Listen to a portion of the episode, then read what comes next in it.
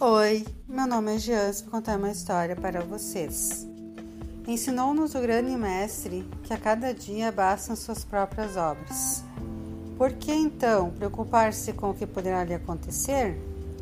Passamos um tempo enorme destruindo nossa felicidade e preocupando-nos com coisas que nunca aconteceram.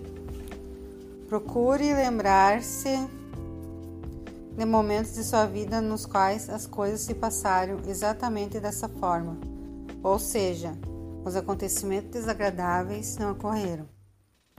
Devemos, é verdade, estar preparados para contratempos que surjam, mas viver em função deles. Isso não. Esqueça-os, confie e acredite. Com fé em Deus, nada de ruim lhe sucederá.